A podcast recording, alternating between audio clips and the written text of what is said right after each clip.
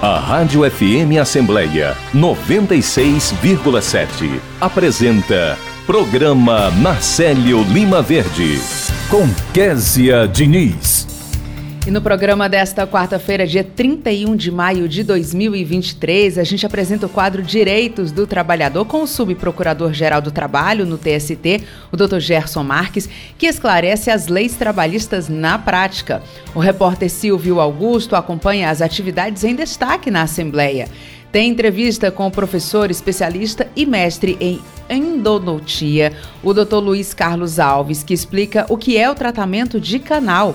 A gente conversa também com a coordenadora da Atenção Primária e Psicossocial de Fortaleza, Luciana Passos, que fala sobre a ampliação da vacinação contra a influenza para todos os públicos. A professora e autora Maria Adileia Farias Lima fala sobre o seu livro A Surucucu Língua de Fogo e a Lamparina Encantada. E o repórter Cláudio Teran antecipa tudo o que está por vir na sessão plenária de logo mais. Olá, eu sou Kézia Diniz e o programa Narcélio Lima Verde da sua Rádio FM Assembleia 96,7 já está no ar. Você pode acompanhar o nosso programa por meio do aplicativo Rádio FM Assembleia, que está disponível para os celulares Android. Já para quem tem iPhone, é possível conferir o nosso programa pelo aplicativo Rádiosnet. E para participar do programa Narcélio Lima Verde com alguma sugestão, é só mandar mensagem para o nosso WhatsApp. O nosso número é 859-8201-4848 e eu agradeço a você desde já pela companhia. Direitos do Trabalhador. Está na hora do quadro conduzido pelo pós-doutor e o professor da Universidade Federal do Ceará, Gerson Marques, ele que atua no Tribunal Superior do Trabalho como subprocurador-geral. Doutor Gerson, mais uma vez, que alegria começar o programa com o senhor. Bom dia. Conta pra gente qual é o tema de hoje. Bom dia, Kessia. Que bom ter você aqui de volta ao programa. Muito bem, bom dia, bom dia, ouvintes, a todos e a todas as ouvintes e os ouvintes. É impressionante, Kessia, como a, a, criatividade de algumas pessoas, né, é, são muito, algumas pessoas são muito criativas em praticar assédio moral contra os trabalhadores. Hoje, o assédio é uma das práticas mais frequentes nas relações de trabalho, sejam elas subordinadas ou não, seja no serviço público, seja no, no, no setor privado, a cada dia está sendo mais, se descobre mais formas de prática de assédio moral no trabalho. Nós já conhecemos, por exemplo, a prática de algumas empresas, principalmente em supermercados, call centers, de proibir ou restringir ao máximo que seus empregados vão ao banheiro. Tanto assim, Kessie ouvintes, que já foi verificado em inspeções do trabalho, e a jurisprudência tem, inclusive jurisprudência nesse sentido também, que constatou e constataram casos em que a trabalhadora caixa teve de fazer suas necessidades fisiológicas em fraldas que era obrigada a usar como uma medida de, de dispensar que ela fosse ao banheiro. Então, para essa, para a caixa, não ir ao banheiro, a empresa fornecia fraldas e essa caixa fazia suas necessidades na própria fralda enquanto atendia os clientes. Sem dúvida, uma violação, né? É uma violação clara aos direitos humanos, à dignidade da pessoa. É deprimente nós temos uma realidade ainda neste sentido. Pois bem, eu vi na jurisprudência recente do Tribunal Superior do Trabalho mais um caso desses, embora com a sutileza assim um pouco maior. E como é que foi isso? Bom, tratava-se de uma empresa que adotava como um dos critérios de verificação da produtividade para efeitos de recebimento da gratificação, a empresa tinha um prêmio, se chamava prêmio de incentivo variável, que dava direito a uma gratificação a depender da produtividade mas era considerado, para tanto, o número de vezes em que a atendente ia ao banheiro. Havia mesmo um sistema de controle das idas ao banheiro, havia relatórios que vinculavam estas ocorrências a produtividade tanto da trabalhadora quanto do setor. Ou seja, a trabalhadora que ia muitas vezes ao banheiro prejudicava a si próprio, a si própria, quanto também prejudicava o, a avaliação do setor. E para justificar este critério, a empresa partia da premissa de que as várias idas ao banheiro acarretavam a baixa produtividade da trabalhadora, uma medida que era ao final, e no final isso era medida no, em cada período de avaliação. Esse rendimento acarretava também uma baixa avaliação do supervisor da trabalhadora e do setor, e implicava, na prática, uma diferença salarial de até 70% do ganho ordinário da empregada. Esse caso, ele foi parar na Justiça do Trabalho, chegou ao TST e para o Tribunal Superior do Trabalho, essa vinculação ao número de vezes em que a trabalhadora vai ao banheiro é considerado um abuso do poder diretivo da empresa, ofende a dignidade do trabalhador e viola as normas regulamentadoras do Ministério do Trabalho e Previdência, principalmente a norma regulamentadora 17, que proíbe a inclusão de, de pausas no contexto da remuneração. A ida ao banheiro se trata de uma necessidade, quer ser ouvintes, da trabalhadora ou do trabalhador não pode ser cesseado esse direito. E ao final das contas, o Tribunal Superior condenou a empresa pela prática, por essa prática que eu acabei de mencionar, e arbitrou em 10 mil o dano sofrido pela trabalhadora, além da exclusão desse critério de, de verificação de produtividade. É verdade que essa quantia, 10 mil reais, é muito pequena, né? Eu diria mesmo que é muito mais simbólica, mas fica o precedente judiciário, que é muito importante para o combate a esta forma de assédio moral. É triste nos depararmos com essas situações, ainda hoje, em pleno século XXI, que ocorrem em algumas empresas. Kécia. Era isso que eu queria compartilhar com nossos ouvintes hoje. Tá ótimo, doutor Gerson. Muito obrigada, viu, pela sua participação. Sempre um prazer conversar com o senhor. E você que nos escuta, se você tem alguma dúvida sobre o seu direito como trabalhador, manda essa dúvida aqui para o nosso WhatsApp. Nosso número é 859-8201-4848. Doutor Gerson Max Marx vai esclarecer a sua dúvida no quadro Direitos do Trabalhador. Agora a gente segue com o programa na Célio Lima Verde e a gente vai para a participação de Silvio Augusto, que fala ao vivo aqui da Assembleia Legislativa Silvio, é com você. Bom dia. Bom dia, Kézia. Bom dia a todos. A Assembleia Legislativa debate nesta quarta-feira, a partir das 15 horas, no Complexo de Comissões Técnicas da Casa, deputada Cris Pérez Mota, os problemas decorrentes de processo de demarcação de terra na região da Estação Ecológica do Castanhão. A audiência pública é promovida pelas comissões de Meio Ambiente e Desenvolvimento do e de Desenvolvimento Regional, Recursos Hídricos, Minas e Pesca aqui da Assembleia e atende a requerimento do deputado Antônio Granja, que está aqui conosco, e vai dar detalhes sobre esse debate. Bom dia, deputado. Bom dia, ouvintes da ETM Assembleia, bom dia, internautas, bom dia, Késia. É, na verdade, é, o Castanhão, o Complexo Castanhão, é, foi executado pelo governo do Estado e o governo federal. E na época, é, houve muitos problemas na luta da, da, da cobrança das indenizações, da localização de uma nova cidade, enfim, e, inclusive também pelos movimentos ambientalistas, a questão da ecológica. E foi definida uma área, o Castanho, como um todo, atingiu 68 mil hectares, envolvendo os municípios de Alto Santo, Jaguaribara, Jaguaritama e Jaguaribe. E foi definida um, um, uma área para estação ecológica, definido no decreto do governo federal em 2001. Mas lá, em loco, isso não foi bem definido.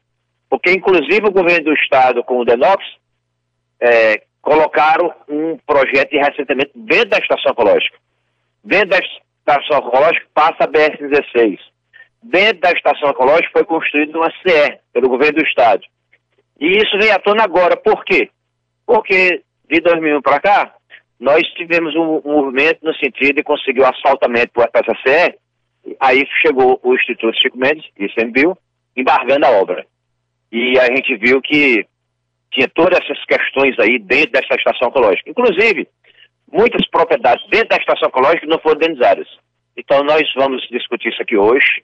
Chamamos o governo do estado, o DENOX, que foi responsável por esse empreendimento, é, as pessoas envolvidas, para que a gente possa equacionar essa solução. Bem porque a estação ecológica, parte dela perdeu até o sentido. Como é que tem um projeto de assentamento habitável, é, criadores dentro da estação, porque a estação ecológica era para ser criada, demarcada, limitada, cercada, e a partir daí ficar uma área realmente de preservação ambiental, e isso não, não aconteceu, tá certo? Houve essa falha, digamos assim, dos órgãos, dos órgãos envolvidos, e hoje a população está sendo prejudicada. Deputado, além de, de, discutir essa preservação né, do ecossistema da Caatinga, que, existe lá na região, também vai possibilitar o desenvolvimento de pesquisas científicas e programas de educação ambiental. É verdade, nós, nós, nós não somos contra a estação ecológica. Como, é, houve esse equívoco aí, tá certo? Não tem que encontrar a solução. É, mudar talvez parte dessa estação ecológica para a região serrana lá, outra área, e não é correto é, é, é, é o acesso a outros projetos através da CE, sem embargar uma obra, tá certo? É, não é correto a BR-216 estar dentro da estação ecológica, não é correto um projeto de assentamento estar dentro da estação ecológica. Então nós vamos discutir isso aqui, mecanismos que possa equacionar e todas é, as partes serem atendidas, inclusive a questão ambiental. Obrigado. Conversamos com o deputado Antônio Granja, que requereu este debate, né, que vai discutir é, os problemas decorrentes de processo de demarcação de terra na região da Estação Ecológica do Castanhal. Lembrando que os órgãos convidados para o debate estão na Secretaria do Meio Ambiente e Mudança do Clima, Superintendência Estadual do Meio Ambiente, IBAMA, Instituto de Desenvolvimento Agrário do Ceará, INCRA, Sindicato dos Trabalhadores Rurais dos municípios envolvidos, prefeituras da região e outros convidados. A DFM Assembleia com você no centro das discussões. Obrigada pelas suas informações. Silvio Augusto falando direto aqui da Assembleia Legislativa. Agora, 8 horas e 17 minutos. Atenção, trabalhador! Se sair do emprego, você precisa conhecer seus direitos. Se você pedir demissão, tem direito de receber os dias trabalhados, 13º proporcional e férias proporcionais acrescidas de um terço, mas não terá direito ao saque de FGTS, nem aos 40% sobre o mesmo e nem poderá receber seguro-desemprego. Conheça e exija seus direitos. Uma parceria.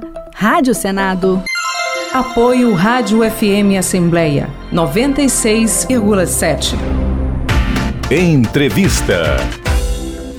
Visitar o dentista regularmente, com aquela frequência né, que os especialistas da área identificam como ideal, não faz parte da vida de muita gente. Mesmo com o avanço da tecnologia aplicada à odontologia, muitos têm medo de tratamentos principalmente, acho que um dos mais temidos é o famoso tratamento de canal.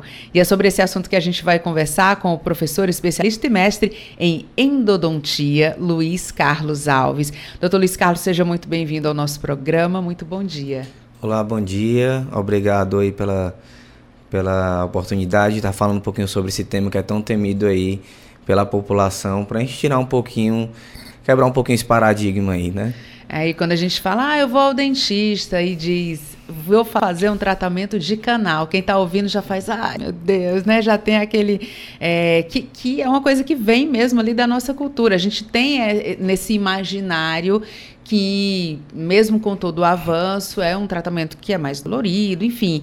Eu queria que você falasse para a gente sobre isso. Como é o primeiro que é esse tratamento de canal, porque muita gente nunca fez, nunca, nem sabe o, do que se trata, mas o que é o tratamento de canal e essas tecnologias que hoje vêm sendo aplicadas? É, eu costumo falar assim, quem trabalha diretamente com tratamento endodôntico, é muito comum escutar que, ah, eu prefiro ter um filho do que fazer um canal, por exemplo, né? Então, exatamente quem deve estar escutando deve estar, ah, meu Deus do céu, não quero. Mas assim, o tratamento de canal ele é basicamente um tratamento em que a gente vai limpar a parte interna do dente, dentre alguns motivos, algum tratamento de prótese que precise daquela raiz, ou então alguma infecção que tenha atingido a polpa dentária. E aí nós vamos remover essa polpa dentária que por algum motivo ela está comprometida. É, e aí em seguida iremos fazer uma limpeza desse local e depois dessa limpeza nós iremos colocar um material que venha com o objetivo de ocupar é aquele espaço que antes era preenchido pela polpa dentária. É, a polpa é aquele local em que, é, que abriga vasos sanguíneos e o nervo. Então, popularmente as pessoas falam, ah, tem que tirar o nervo né, do dente. Ou então tem que tirar a raiz. A raiz é, já, já é uma forma mais errada de falar. A polpa então fica dentro da raiz e o nosso objetivo é o quê? Limpar essa polpa dentária e a gente é, é, colocar um, um, material que venha ocupar aquele espaço. Nós temos várias tecnologias na endodontia, assim como todas as áreas. Nós temos é, tecnologias em que nos, nos possibilitam realizar o tratamento mais rápido, é, de forma é, é, indolor. Então, assim, muitas pessoas associam essa questão da dor aos tratamentos antigos, que não tinham tecnologia, que não, que não se tinha tanto conhecimento a respeito do assunto, mas hoje em dia já está bem mais quebrado esse tabu aí, tá certo? Então, a ideia é fazer um tratamento que a gente consiga salvar o dente, né, é, é, consiga salvar o dente de uma forma indolor e que a gente consiga ter uma durabilidade nesse tratamento aí. É, Para a gente saber em que momento isso é indicado, só numa visita ao profissional, ele é que vai, quando estiver fazendo a, né, avaliando ali a, os dentes, ele é que vai poder identificar se existe algum problema e a solução seria o canal. Isso, exatamente. A, sempre falo que a visita, visita regular ao dentista é a melhor solução, ou seja, o tratamento endodôntico, ele costumo falar que ele é a última forma de a gente conseguir salvar o dente. Então, é, muitas vezes você tem ali um processo de cárie que dá para ser revertido sem precisar de tratamento endodôntico, mas às vezes por medo de visitar o dentista, esse processo ele é agravado e aí muitas vezes é, é, tem-se a necessidade de realizar esse tratamento endodôntico porque não tem mais o que ser feito. E aí assim, é, muitas pessoas associam ao tratamento endodôntico, como a gente já comentou aqui, a questão da dor. Então, ah, por que eu preciso fazer um tratamento de canal se eu nem estou com dor? Mas muitas vezes já é a última solução. Então, assim, sempre visitar regularmente. E aí eu foco aqui mais uma vez que não é existe uma, regra de bolo que é a cada seis meses para todo mundo. Existe particularidades, existem pessoas que precisam voltar antes, existem pessoas que podem se esperar seis meses. Então, assim, é sempre é um tratamento individualizado. Então, esse tratamento individualizado, da conversa do dentista com o paciente, da confiança que você tem no seu dentista, que para conseguir estabelecer esse prazo de retorno, porque durante a avaliação é que o dentista vai saber se vai precisar indicar ou não, realizar ou não aquele procedimento, e se vai ser feito naquele momento, ou se vai precisar tomar um remédio antes, é, entrar com alguma terapia de medicamentosa, se vai fazer logo ou depois, enfim, isso aí é uma conversa que vai ser estabelecida.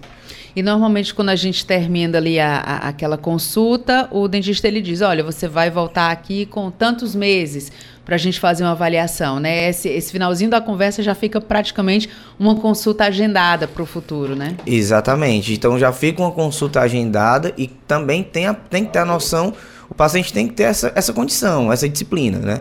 Então assim, eu sempre, eu sempre falo para os meus pacientes que é, você escutar e você também aprender faz parte do processo.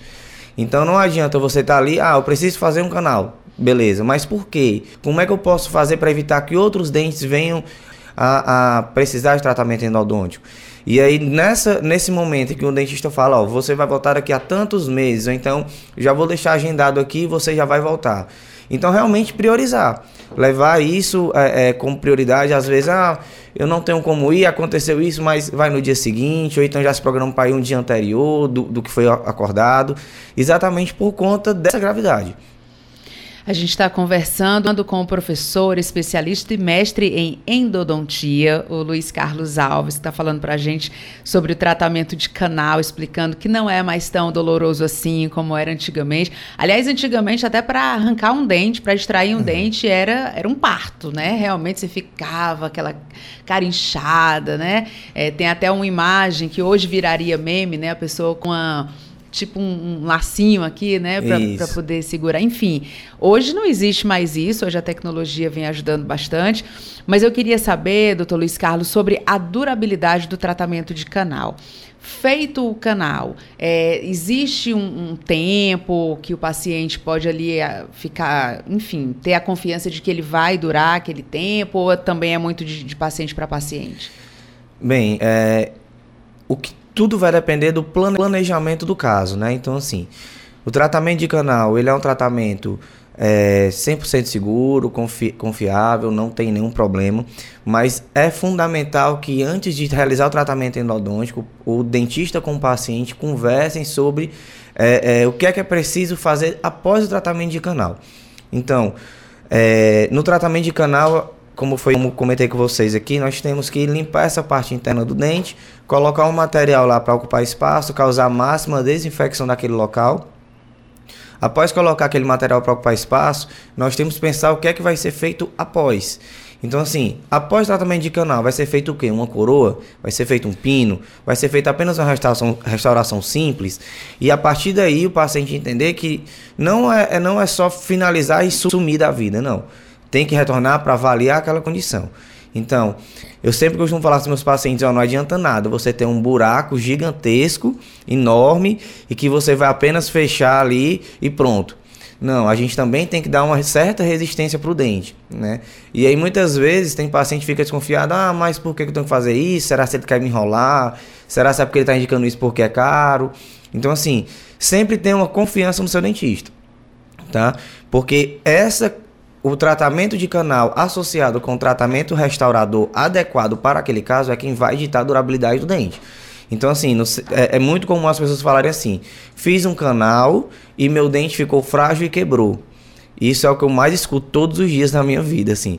Então, é, é, as pessoas falam isso por, exatamente porque, às vezes, o dentista com receio de indicar o tratamento correto por conta do preço, com medo de perder o paciente, ou então o paciente inseguro, com medo, não confiando, com medo de estar sendo enrolado, acaba não realizando também o tratamento é, proposto, que é para ser feito após o tratamento de canal. Então sempre falo, tem, tem, que ter, tem que existir uma conversa e o paciente tem que confiar no dentista e o dentista tem que confiar no paciente para poder estabelecer um prognóstico do tratamento mais adequado. Né? Então, sim, saber o que é que vai ser feito após o canal. E eu sempre ressalto que isso tem que ser dito antes do tratamento, antes de ser realizado. Porque muitas vezes o paciente faz o canal e aí, por ele não estar tá mais sentindo dor, ele tá lá, eh, tá, está ali com material provisório, que não tem resistência nenhuma, que o dente fica suscetível a fratura, a quebrar.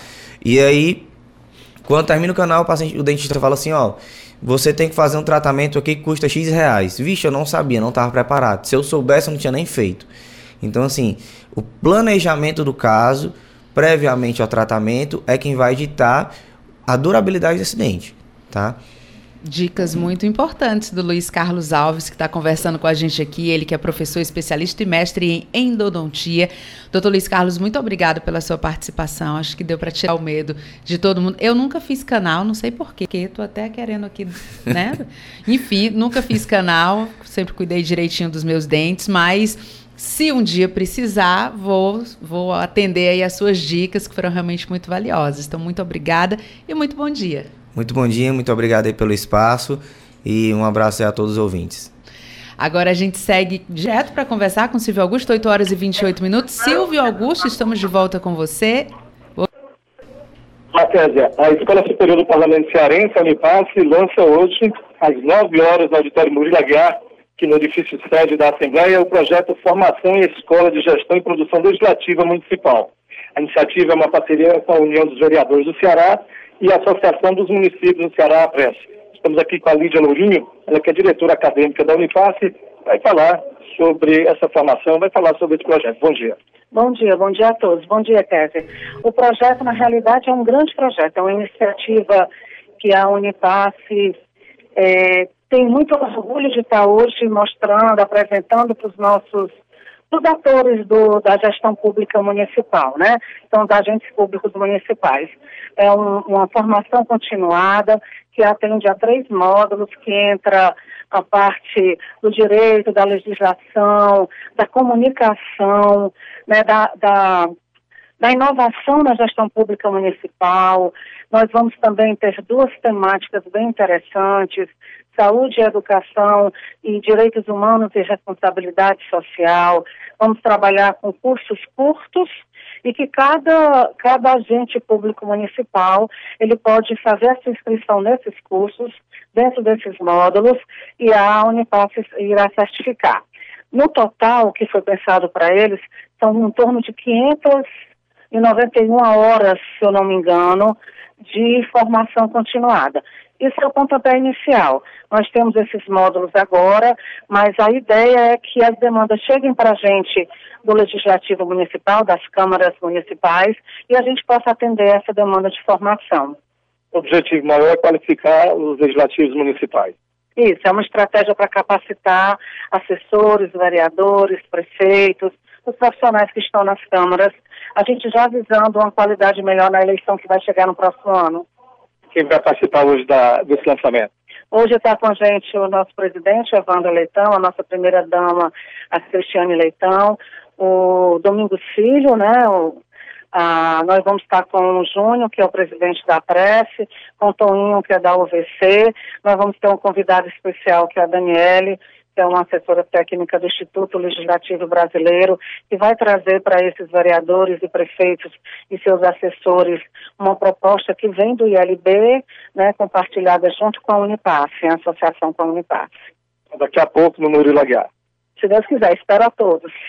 Muito obrigado. Conversamos com Lídia Lourinho, diretora acadêmica da Unipass, falando sobre o lançamento do projeto Formação em Escola de Gestão e Produção Legislativa Municipal, daqui a pouco, às 9 horas, no auditório Murilo Aguiar. Rádio FM Assembleia com você no centro das discussões. Obrigada pela sua participação, Silvio Augusto. Agora 8 horas e 31 minutos.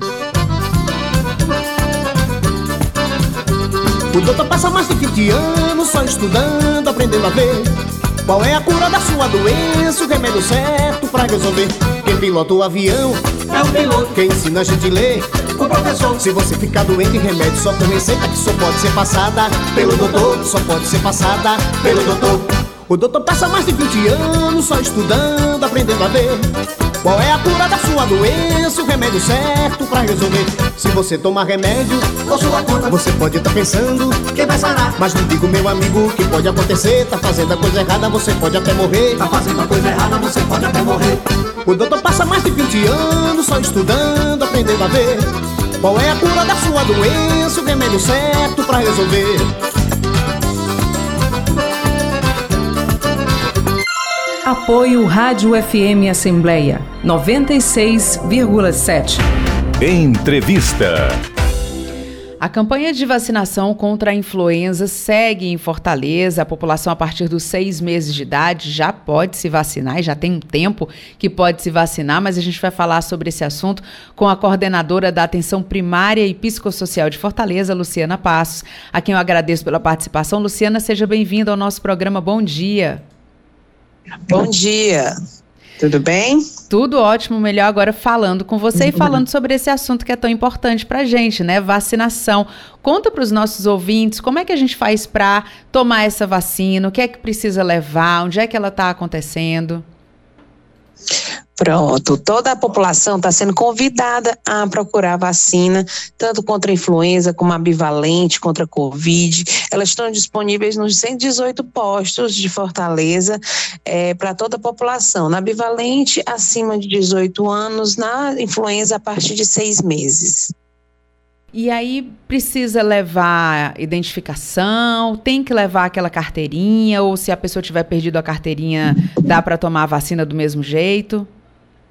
Pronto, nossos postos são equipados com o prontuário eletrônico que registra as vacinas. Então, se você tomou em Fortaleza, logicamente vai estar registrado no prontuário, na carteira de vacinas do prontuário. Mas se você tomou fora, é bom levar para verificar como é que está a situação vacinal. Mas o mais importante, leve documento de identidade e comprovante de residência, caso você não possua o cadastro no seu posto de saúde. Agora, Luciana, é, como é que está a procura pela vacina? Porque é, a gente tem visto, né, muita gente que estava é, esperando liberar para o público geral para poder tomar as duas vacinas, né? Tomar a bivalente tomar a da gripe. Como é que está a procura hoje? É, a gente está justamente estimulando, né? A procura, as pessoas pouco se acomodaram, né? Depois dos números melhores de Covid, mas a gente tem chamado tanto para bivalente e, logicamente, a gente chama para dar influenza, porque de forma anual existe a campanha justamente para a gente tentar vacinar o máximo de pessoas possível, para que no próximo ano também a gente tenha um período sazonal tranquilo, né? Menos doenças graves, menos necessidade de internamento e, logicamente, com isso a gente ganha no nosso sistema de saúde, né? A gente está conversando com a Luciana Passos, que é coordenadora da atenção primária e psicossocial aqui de Fortaleza. Luciana, a campanha nacional, ela tem um prazo, né? Ela termina hoje, mas algumas cidades decidiram prolongar. Como é que vai ficar a situação aqui em Fortaleza? Pronto, a, a campanha de vacinação ela é determinada pelo Ministério da Saúde, né? E logicamente o prazo dele é até hoje. Porém, enquanto é, Fortaleza tiver é, doses de vacina, sim, ela vai estar tá aplicando para a população é, justamente envolvida, que é crianças acima de seis anos até os idosos estarão sendo vacinados. Enquanto tiver dose, nós estaremos vacinando. Uhum. Luciano, uma, dúvida que muita gente tem, porque na época da pandemia a gente viu aqueles postos é, de vacinação em locais onde normalmente a gente não tem vacinação, né? Saiu ali do, do posto de saúde, foi para shopping, é, centro de eventos, e hoje com a gente, não sei se dá para dizer com essa pandemia ali, né, com, a, com os casos de Covid vamos dizer assim, controlados, não necessariamente controlados, acho que essa não é nem a palavra correta, mas enfim, com essa diminuição, com essa redução do número de casos, é, as prefeituras conseguiram ali se mobilizar dentro das unidades de saúde, dentro dos postos, para que a população tenha acesso, já que a demanda não é mais tão é, grande como era, como foi naquelas primeiras fases de vacinação.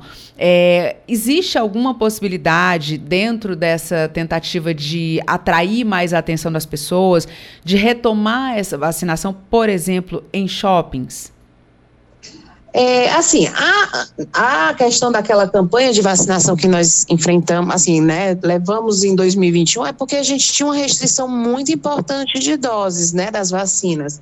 Agora não, agora a situação é bem mais tranquila, é, temos uma oferta boa em todos os 118 postos, ou seja, com isso eu tenho uma capilaridade muito mais interessante do que centralizada em shoppings, em centro de evento, porque eu vou estar próximo à população, então os 118 postos distribuídos em toda a cidade, nada melhor do que isso para a população. Então ela vai próximo à sua casa, é, na hora que, logicamente, é melhor para ela, né? Diferente de 2021, que era hora marcada, dia marcado, então agora é muito mais fácil fácil justamente pela oferta de doses. Então, nós estamos tranquilos agora, justamente pela oferta é, em boa quantidade, numa regularidade boa para toda a população.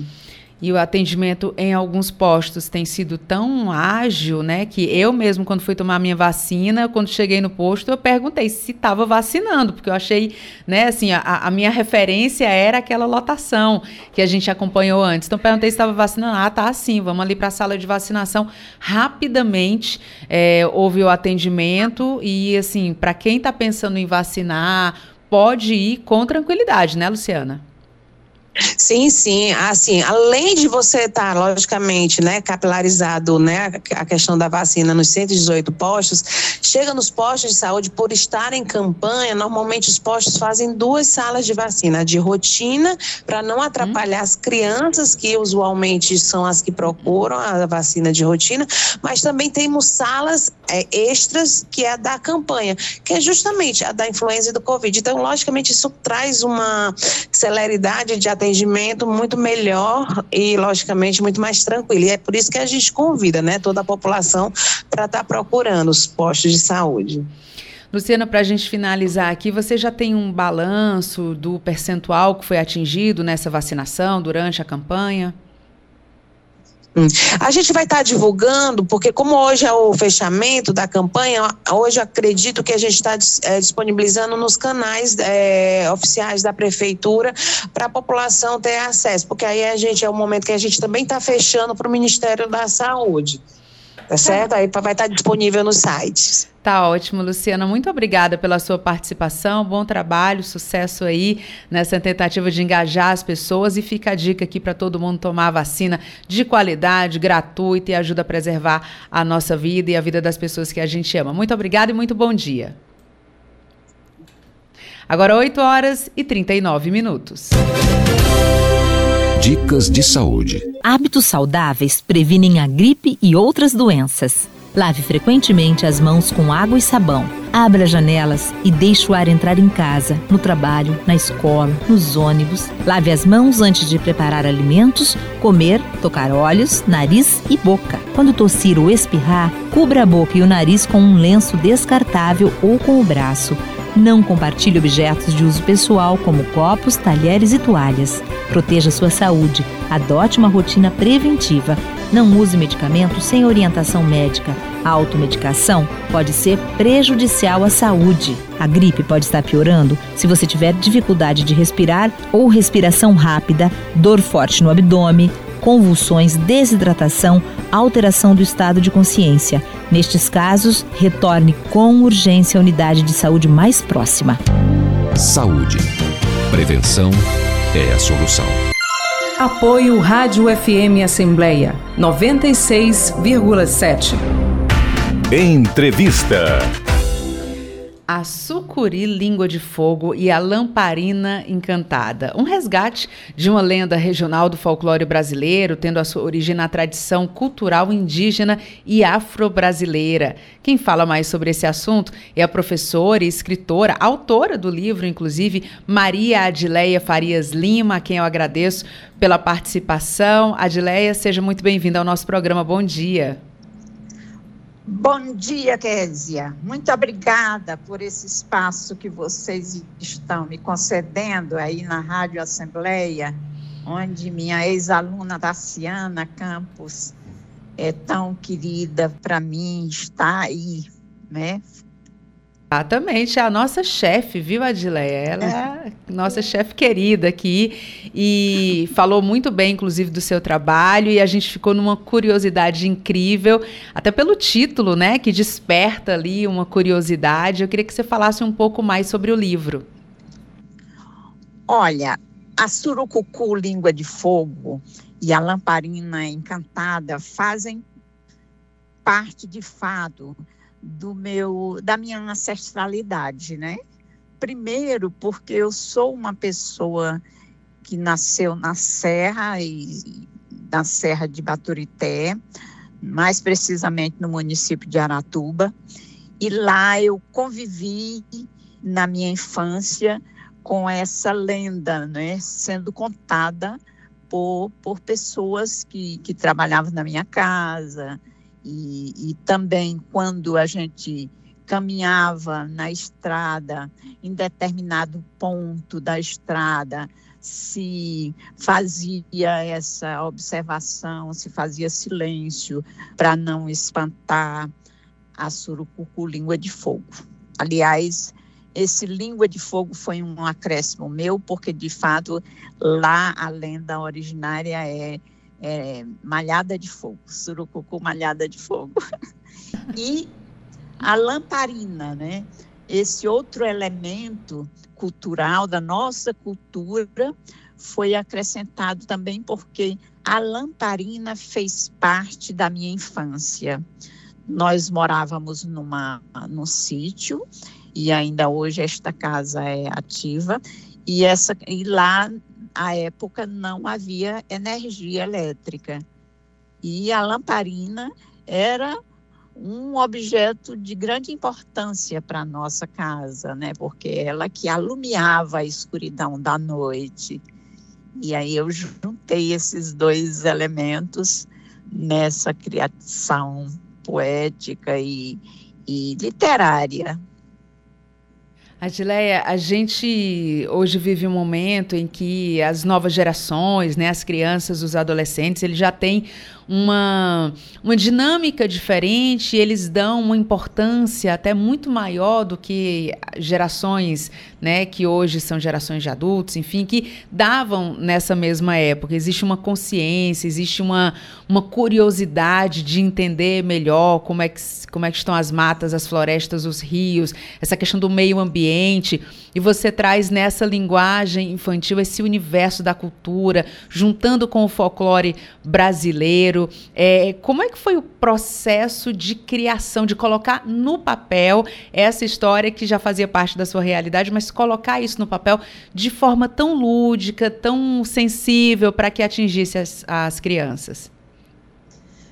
Pois é, quer dizer, e, e caros ouvintes, eu, eu estou ainda né, na, na ativa na educação, apesar dos meus 79 anos, mas estou sempre na escola, a escola é o, é o meu chão, é o chão onde eu aprendo, é o chão onde eu entendo com as crianças que a partir de coisas imperfeitas e de coisas diferentes e, e, e realidades diferentes é que o conhecimento se transforma, né? Então, quando na escrita do meu livro eu fiz o, esse contexto ecossistêmico, né? Porque você interpretou muito bem a minha intenção. Eu, a minha intenção foi expressa nesse sentido de que eu queria trazer, né, esse, essa reflexão sobre o cuidado com a mãe terra, né? o respeito com os animais, tanto que até o, o que, que o pai do Chechel caçou, é um porquinho, né? Que ele é, tem autorização do IBAMA para ser caçado para alimentação. Então, existiu sim uma intencionalidade minha de trazer para as crianças e para os pré-adolescentes, para os adultos, essa mensagem de respeito, de convivência fraterna, numa convivência de relação de diálogo com a natureza, evitando e criticando essa relação de dominação. No caso, né, toda aquela família graúna ela, ela mostrou que a sua relação com a natureza era uma relação de afeto, de respeito, de diálogo. A gente está conversando com a Maria Adileia Farias Lima, que é professora, escritora, autora, inclusive, do livro A Surucucu, Língua de Fogo e a Lamparina Encantada. E, Adileia, eu estava dando uma olhadinha aqui no livro e quero registrar a ilustração belíssima, né? A capa, inclusive, muito bonita, ilustração do Eduardo Azevedo. E eu queria que você contasse para a gente como é que as pessoas fazem para ter acesso, para comprar o livro. Pode ser adquirido de forma online, tá? Nas livrarias. Como é que as pessoas têm acesso? Pronto, nesse, neste momento, a editora Caminhar, que publicou o livro, ainda está sendo né, o ponto de referência para a compra dos livros. Eu vou passar o, o endereço eletrônico e ela envia né, pelo, pela mala direta os livros para os compradores. Tá certo? Tá ótimo. Inclusive, eu estava pesquisando assim. aqui e vi a editora Caminhar, né? É, é, tem essa acessei aqui o site e é bem fácil da gente, da gente encontrar. Mas ah, eu vou sim, deixar para você aqui a, a, o recado. Tá certo, tá certo. E nós fazemos parte de uma equipe de formação, né? Nós trabalhamos formação com os professores pela editora Caminhar.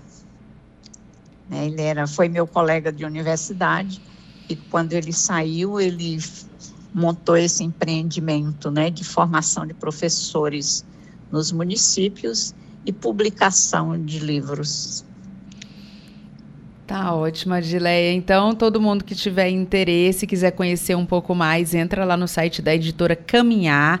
Basta colocar no Google, Caminhar. eu coloquei aqui e foi bem fácil da gente ter o acesso. Então, coloca o, o nome do livro também, ou o nome da Adileia, que você vai chegar até esse, esse essa obra que está tão bonita, tão delicada. Adileia, muito obrigada é. pela sua participação. Parabéns, viu? Parabéns por esse por essa obra e pelo trabalho também, né? Por toda a dedicação.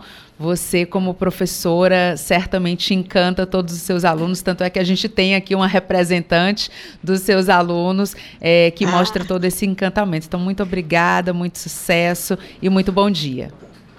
Eu que agradeço.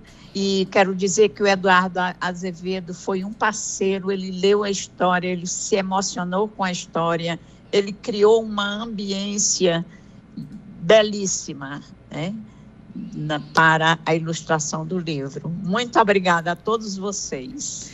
Obrigada. Essa foi Maria Adileia Farias Lima, professora, escritora, autora do livro A Surucucu, Língua de Fogo e a Lamparina Encantada, que está disponível é, através do site do, da editora Caminhar.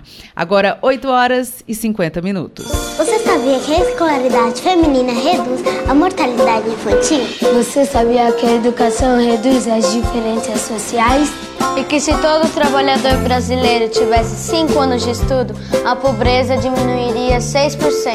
E como a educação melhora a vida do país inteiro? Então não deixe que nada atrapalhe a educação das crianças. Nem mesmo a falta de material escolar. O futuro agradece. Apoio Rádio FM Assembleia 96,7. Autores e ideias. Comigo, Lilian Martins, terça-feira, 8 da noite. Eu espero você. Você ouve Programa Narcélio Lima Verde, com Késia Diniz. Estamos de volta agora para falar com Cláudio Teran, que já está aqui nos nossos estúdios. Cláudio Teran, muito bom dia. Muito bom dia, Kézia Diniz. Bom dia a você, bom dia ao amigo ouvinte da nossa FM Assembleia. Cláudio Teran, o que é que você tem de destaque? O que é que vai acontecer na sessão plenária de logo mais? Kézia, nós temos algumas leituras de projetos das senhoras e senhores deputados. Teremos também um avulso de requerimentos. Hoje, na sessão, são mais de 30 requerimentos diversos em que os deputados fazem solicitações ao governo do estado. E em termos de projetos de lei, nós temos aqui um de autoria do deputado de Assis Diniz, que dispõe sobre a criação da política estadual de incentivo ao protagonismo das mulheres na ciência no âmbito do Ceará. Lá na justificativa, o que, que o deputado escreve? O deputado diz que Uh, em todas as áreas do conhecimento existem mulheres, existe a mão de obra, existe a inteligência da mulher a serviço da sociedade. E é preciso que haja uma política estadual de incentivo ao protagonismo das mulheres da área científica, porque dali, Késia, podem sair é, coisas e certamente saem que podem contribuir para a transformação da sociedade, para viver melhor, para ter uma saúde de mais qualidade, para inclusive contribuir para a mudança de hábitos e de paradigmas. Então vem daí a iniciativa do deputado. A deputada Gabriela Aguiar está apresentando o projeto 656/2023 que institui o selo de origem queijo de cabra do Ceará no âmbito do estado. Já comeu queijo de cabra, Kelly? Não, Cláudio Será, não comi. Você não sabe o que está perdendo. Quando você for a Tauá, viu? Não deixe de comer. Aproveitar. Olha, o que, o que a deputada quer aqui? A deputada quer valorizar o produto local. Né? Ou seja, o selo de origem vai contribuir e contribui, Kézia, para valorizar justamente a origem. De onde é que esse produto é feito? Onde é que esse produto é fabricado? Ela quer instituir, ela quer criar, está propondo ao governo do estado a criação deste selo de origem queijo de cabra do Ceará, no âmbito do estado. O município de Tauá, de onde a deputada é originária, é um dos principais produtores dessa maravilhosa iguaria. O deputado Queiroz Filho e o deputado Renato Roseno têm dois projetos de indicação aqui, quer dizer, o do deputado Renato Roseno institui a Comissão Intersetorial de Enfrentamento da Violência Sexual contra Crianças e Adolescentes. O do deputado Queiroz Filho dispõe sobre a obrigatoriedade de cuidadores nos transportes públicos escolares. Nos dois casos, tanto no projeto do Roseno quanto do deputado Queiroz, são indicações, o que significa que são sugestões ao governo do Estado. Caso o governo acate essas iniciativas, ele tem que devolver para a Assembleia na forma de projetos de lei Késia Diniz. Cláudio Teraim, você já tem os oradores inscritos? Sim, o primeiro colocado do dia, o primeiro orador que vai falar é o deputado Agenor Neto. O segundo é o deputado Sérgio Aguiar. Terceiro, Larissa Gaspar. O quarto, Antônio Granja. O quinto é o deputado de Assis Diniz. E o sexto orador do primeiro expediente da sessão plenária desta quarta-feira é o deputado Antônio Henrique Kézia Diniz. Muito bem, Cláudio Terão, muito obrigada pela sua participação e muito bom dia para você. Até o próximo programa. Até o próximo programa. E com a participação do Cláudio Terão, nós chegamos ao final do programa Narcélio Lima Verde de hoje. Você acompanhou a entrevista com o professor especialista e mestre em endodontia, o Luiz Carlos Alves, que explicou o que é o tratamento de canal. No quadro Direitos do Trabalhador, o subprocurador-geral do Trabalho no TST, o Dr. Gerson Marques, esclareceu as leis trabalhistas na prática a coordenadora da Atenção Primária e Psicossocial de Fortaleza, Luciana Passos, falou sobre a ampliação da vacinação contra a influenza para todos os públicos. E a professora e escritora Maria Adileia Farias Lima detalhou um livro de sua autoria, A Surucucu Língua de Fogo e a Lamparina Encantada. O repórter Silvio Augusto trouxe os destaques que acontecem na Assembleia e o repórter Cláudio Teran antecipou as ações da agenda da casa. Muito obrigada por nos acompanhar juntinho do rádio. Nós também estamos em podcast. Você pode nos encontrar nas principais plataformas de áudio, como Spotify, Deezer, Apple e Google Podcasts. Basta procurar Rádio FM Assembleia e se inscrever. Além de mim, Késia Diniz, a equipe do programa Nacélio Lima Verde reúne na coordenação Laiana Vasconcelos, repórteres Silvio Augusto e Cláudio Teran, direção multimídia Rodrigo Lima e Márcio Medeiros, operação multimídia César Moreira, redes sociais Vanessa Cordeiro, a coordenação de programação é de Ronaldo César e Tarciana Campos é a gerente geral da Rádio FM Assembleia. Para participar do nosso programa e enviando algum comentário ou sugestão, anote o número do nosso WhatsApp 85982014848. O programa Nacélio Lima Verde fica por aqui. A gente volta a se encontrar amanhã. Até lá. Tchau.